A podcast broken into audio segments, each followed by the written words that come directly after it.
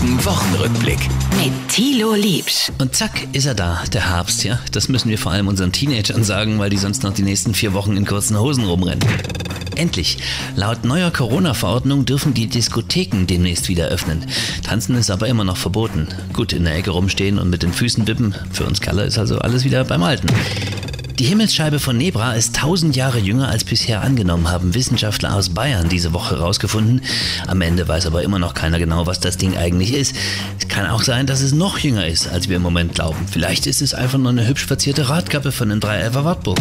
Der Wochenrückblick mit Thilo Liebsch. Immer freitags 6.50 Uhr und 8.50 Uhr in der Radio Brocken Morgenshow. Und jederzeit zum Nachhören als Podcast auf radiobrocken.de.